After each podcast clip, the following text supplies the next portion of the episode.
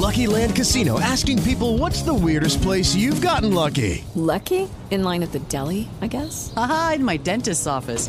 More than once, actually. Do I have to say? Yes, you do. In the car before my kids' PTA meeting. Really? Yes. Excuse me, what's the weirdest place you've gotten lucky? I never win and tell. Well, there you have it. You can get lucky anywhere playing at LuckyLandSlots.com. Play for free right now. Are you feeling lucky? No purchase necessary. Void where prohibited by law. 18 plus. Terms and conditions apply. See website for details.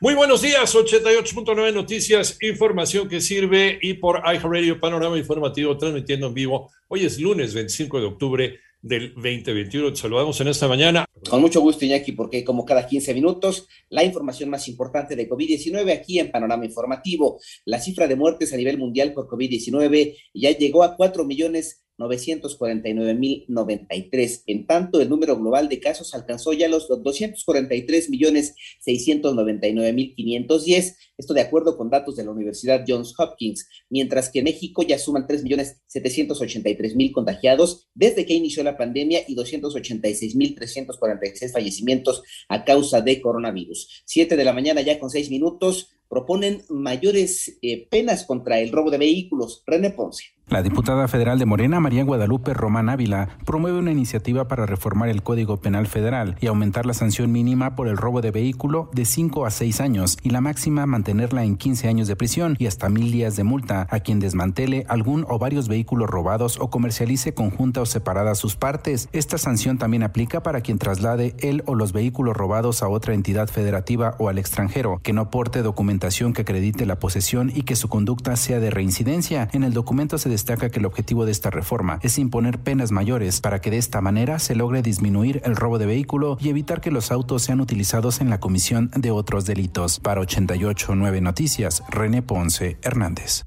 Ya son las 7 de la mañana con 7 minutos. El gobernador de Tamaulipas, Francisco Javier García Cabeza de Vaca confirmó la muerte de Ariel Treviño, el Tigre, uno de los líderes de los escorpiones del cártel del Golfo tras el enfrentamiento el viernes entre civiles armados y policías en Matamoros. Treviño era considerado como un objetivo prioritario para la justicia de Tamaulipas y Estados Unidos.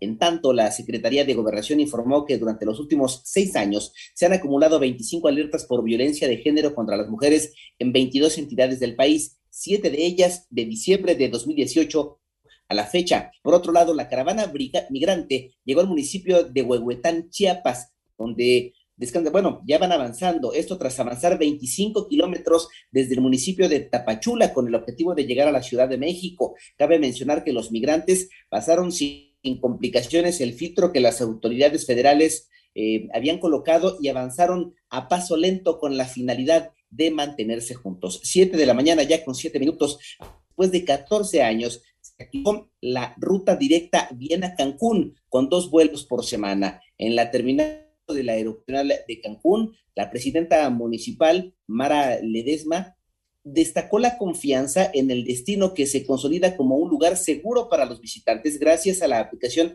de estrictos protocolos sanitarios. Señaló que pocos destinos en el mundo pueden decir que tras el paso de la pandemia se han recuperado de manera tan rápida como lo ha hecho Cancún, lo que es el resultado del esfuerzo conjunto entre sociedad, iniciativa privada y gobierno el gobierno de seguridad colombianas dieron a conocer su intención de extraditar los Estados Unidos al narcotraficante eh, Darío Antonio Úsuga, conocido como Otoniel, líder del clan del Golfo, detenido ayer en el municipio de Nacoclí, en el noroeste de Colombia. Por otra parte, fue imputado el vicepresidente de Perú, de Perú Diana Baularte, es la vicepresidenta de Perú, eh, Dina Baluarte, por lavado de dinero que presuntamente estaría destinado a financiar una campaña política de manera indebida. Este lunes fue detenido el primer ministro de Sudán, Abdallah Mdok, tras eh, un eh, aparente golpe militar. Mdok se encontraba en el poder desde Basil